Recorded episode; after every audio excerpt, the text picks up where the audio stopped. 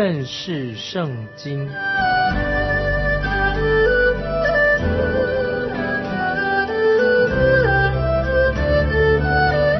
认识上帝的话，把上帝的话带到全世界。本节目是由认识圣经机构和环球广播电台联合制作，欢迎收听。亲爱的听众朋友，你好，欢迎收听认识圣经。我是麦基牧师。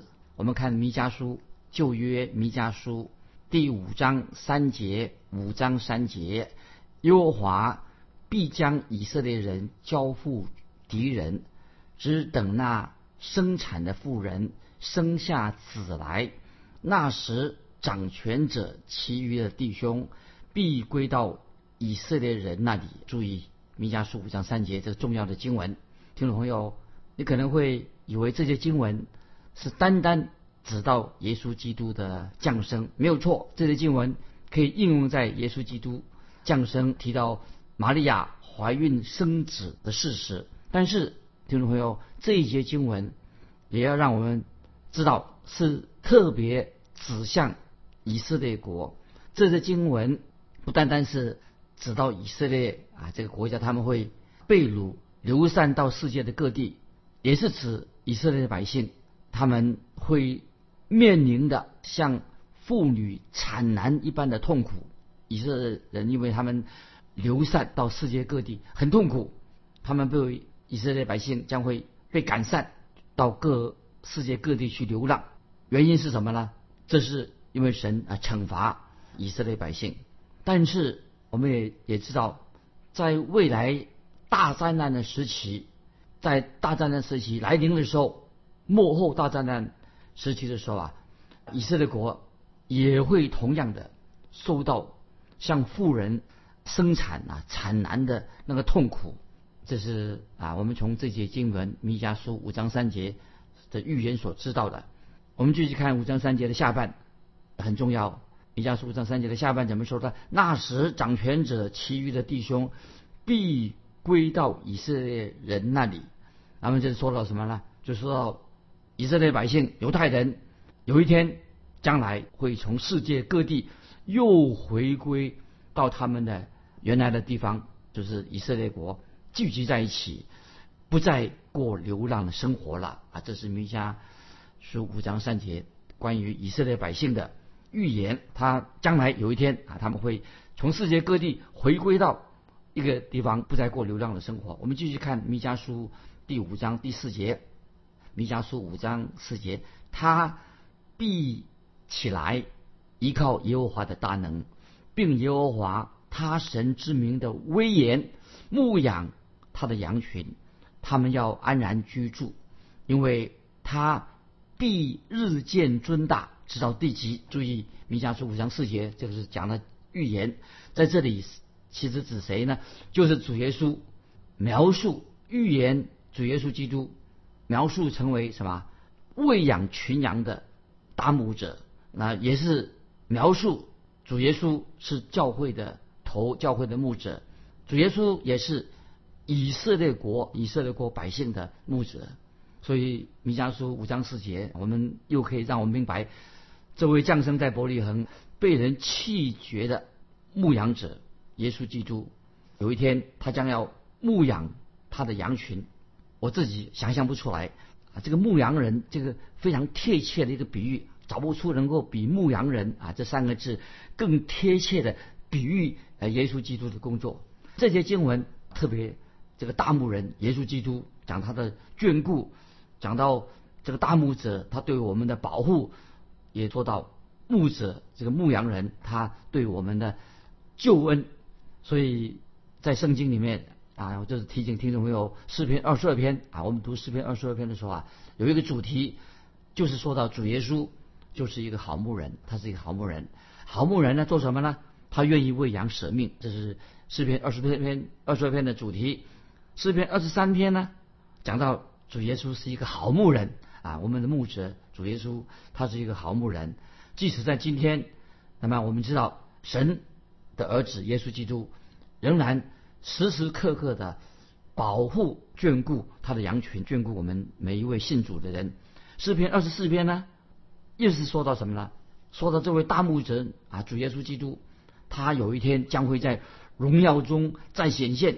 主耶稣基督啊，他他所做的事工，他的事工是有一天他将要荣耀显现。主耶稣的事工是什么？是按照牧羊大牧人的身份正在进行着。所以四篇二十四篇不知道这位大牧者将会在荣耀中显现。主耶稣他所有的事工，他是按照一个大牧者的一个身份正在进行啊，这太奇妙了。接下来我们看弥迦书五章五节，弥迦书五章五节，这位必做我们的平安。当亚述人进入我们的地境。践踏宫殿的时候，我们就立起七个牧者、八个首领攻击他。这是一个圣经的预言，就像先知弥迦以及以赛亚他们所预言的。所预言是什么呢？就是讲到亚述人，他们后来他们要攻打以色列国啊，他们攻打他是以色列国的敌人啊，亚述人。那么在弥迦书的时代。我们已经知道，在弥迦书时代，亚述人是一个非常残酷的一个民族。他们后来打败了北国以色列，掳掠了北国以色列。在我们读弥迦书五章五节的时候啊，这里说到什么？说到说，我们就立起七个木子，八个首领攻击他。这个七七个木子，八个首领什么意思呢？七跟八也是代表一个完全的数目啊！听众朋友注意，七个木子，八个首领，就是一个代表。数目数目字很完全的意思，完完整整的，这是说明了神将会充分的供应以色列百姓一切的需要。这个七八这两个字啊，七跟八，就是在是一个一个历史，就是有相同的意思在圣经里面，所以我们可以参考箴言书六章十六节，这回去可以看箴言书六章十六节，还有传道书十一章第二节，都是七八。这两个字啊，这是种例子啊，就是表示神充分的、完整的、完全的供应我们的需要。啊，我们继续看弥迦书五章六节怎么说？弥迦书，我们现在看弥迦书五章六节，他们必用刀剑毁坏亚述地和临陆地的关口。亚述人进入我们的地境践踏的时候，他必拯救我们。这里有注意，弥迦书五章六节说，他们必用。刀剑毁坏亚述地，那么这些经文是预言，预言到什么呢？就是指到将来，就是将来要发生的事情。亚述人代表什么呢？亚述人就也是代表未来这些啊，未来大灾难时期到来的时候，大灾难到来，未来的大灾难到来的的末期会发生什么事情呢？就是许多的国家啊，世界的各国他们会联合在一起。来攻打以色列国啊！因为神是以色列国的牧者，所以神必在那个时候继续兼顾以色列百姓。那个时候，在大灾难时的末时啊，以色列不仅仅击退的来攻击他的敌人，并且以色列国会占领敌人的领土。所以先知弥迦啊，他是很完整的，是描述出耶稣基督的职分。这里我们看到。这些经文从这弥迦书五章这几经文都很有意义的描述出主耶稣基督他的身份他的职分是什么？第一个我们已经看到了，我们看到主耶稣基督他是降生在伯利恒的那一位。主耶稣降生的时候，主耶稣是非常非常的卑微，在伯利恒降生。那么我们必须要做到知道，耶稣降生在伯利恒，他卑微自己，他是甘心乐意的。他自己谦卑，他自己虚己。这个经文已经记载在菲利比书二章五到八节啊，听众们把经文记起来。菲利比书第二章五到八节是描述神的儿子耶稣基督，他卑微自己，非常的谦卑。那么基督徒听众朋友，主耶稣是卑微自己，自己谦卑虚己。那么我们基督徒应当不要骄傲啊，要谦卑，要虚己啊。有时候啊，我们要。学习这个谦卑虚己的功课啊，我们是要学习，因为我们自己实在有时没有好好的学习。但是耶稣基督他就是甘心乐意的，耶稣虚己，耶稣基督谦卑。那么耶稣基督如何虚己呢？这个耶稣谦卑、耶稣虚己的意思，不是说耶稣基督把他自己的神性除去了，耶稣并没有除去他的神性，耶稣本来他就是神啊，所以耶稣基督虽然降生啊，在躺在他母亲玛利亚的怀里面，但是耶主耶稣他仍然是一个完全的神啊，他仍然是一个完全的人，但是主耶稣他降生的时候啊，他谦卑自己，自我限制。他甘心乐意把他的权柄能力自我限制。那么今天我在强调说，今天你我可能不会很甘心乐意的谦卑自己吧。我们我们很多人啊，包括基督徒在内，也是我们很喜欢啊吹牛、自我膨胀啊，把自己抬高了啊。我们不应该这样做，而且有时我们总是想说我们要啊，我们想要攻击别人、对付别人，而且要赢过别人，也要想居高位。那么我们人啊，这是我们罪人，人人都想坚持己见，常常以自己为中心啊，也是我们人啊，是个罪人，是一个自私自利的。但是我们的主耶稣他乃是一位好牧人，主耶稣因为他的降生，我们从他的降生看出来，他没有降生在大城市，他没有降生在一个大的首都，他将降生在哪里呢？听众朋友都明白的，降生在名不见经传的。小镇伯利恒也也不但如此，耶稣降生在马槽里面，而且他在那个地方，为什么那里没有人愿意让位给这位君王耶稣降生？所以当耶稣基督降生的时候，他自己是离开了天上自己的荣耀，他虚己卑微，成为人的样式啊！这是第一点，我们要提醒我们的。那么先知弥迦，第二点啊，我们继续看弥迦书啊，这里。先知弥迦书指出啊，指出耶稣基督乃是一位自有、拥有的那位神，所以弥迦书已经提到，在刚才我们读过的经文，弥迦书说他的根源从太初就有啊，所以这个第二点，弥迦书啊，先知已经告诉我们了，在第五章告诉我们说他是自有、拥有的那一位根源，他的根源从太初就有。第三啊，我们刚才已经提过的弥迦先知啊，描述。耶稣基督乃是一位好牧人，好牧人就是他要为羊舍命，他要眷顾属于他的人。最后我们知道，有一天主耶稣从天上再来的时候，那么那个时候啊主耶稣再来的时候啊，他是要以一个大牧者、大牧人的一个身份降临，带着能力、大能大力，他荣耀的来来救赎，完成他的救赎工作。啊我们继续，接下来我们看弥迦书。五章七节，弥迦书五章七节都很重要。弥迦书五章七节，雅各余剩的人必在多国的民中，如从耶和华那里降下的露水，又如甘霖降在草上，不障碍人力，也不等候世人之功。听到没有？注意，弥迦书五章七节，我再念一遍：雅各剩余的人必在多国的民中，如从耶和华。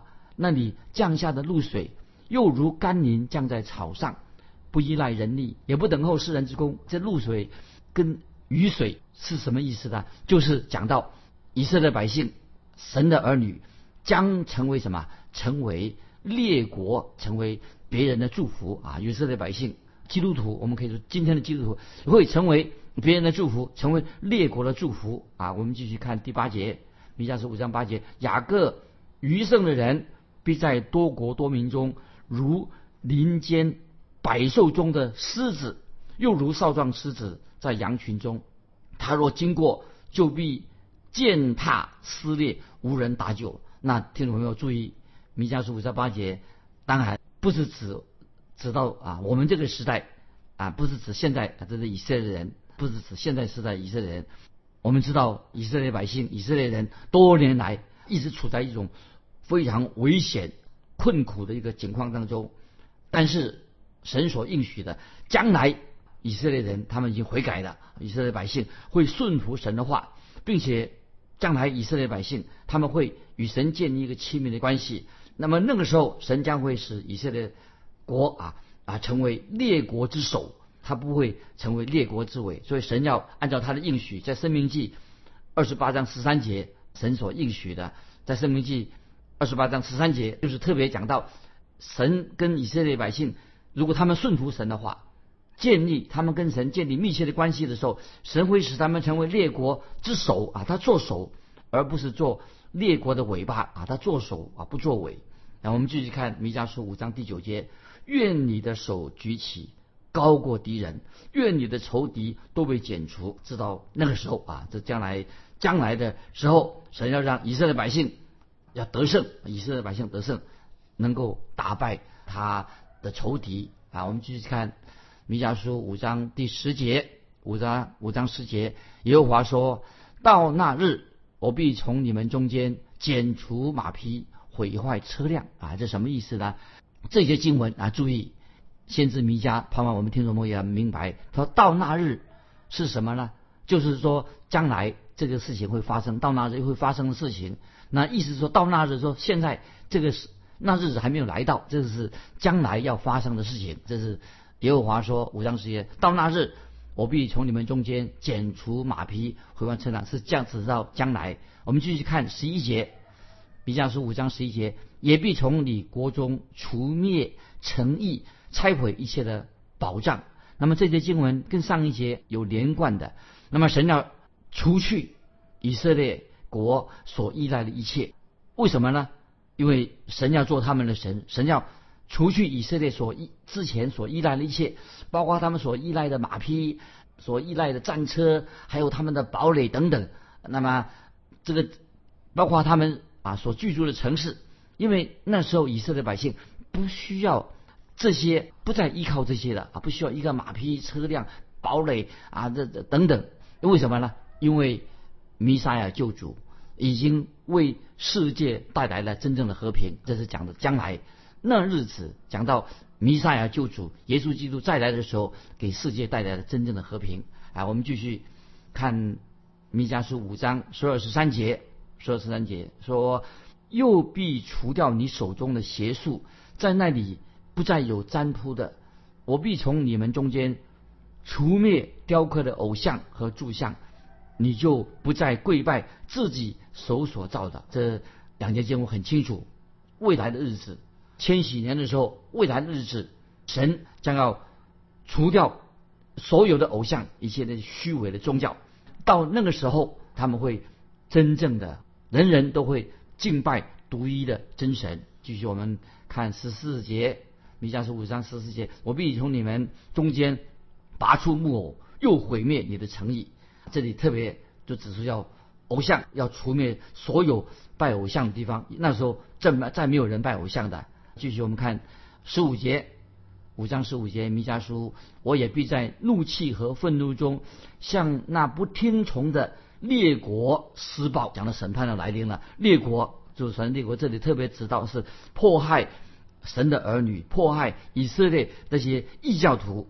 说到弥赛亚救主将会把祝福跟平安带给啊以色列的渔民，也带给世界上每一个任何。归向真神的这些国家，如果他们愿意真正回转，归向神，像今天我们把福音传到世界各地啊，神就会把祝福平安赐给那些愿意相信的人。但是这里也告诉我们说，这些经文也说得很清楚，在弥迦书五章十四节说，必在怒气和愤怒中向那不听从。的列国施暴，就是讲的说，这是讲到，也是讲到将来大灾难时期啊，那个大灾难带了到来的时候，神要啊审判就要临到他们。那接下来我们要进到第六章啊，弥迦书的第六章。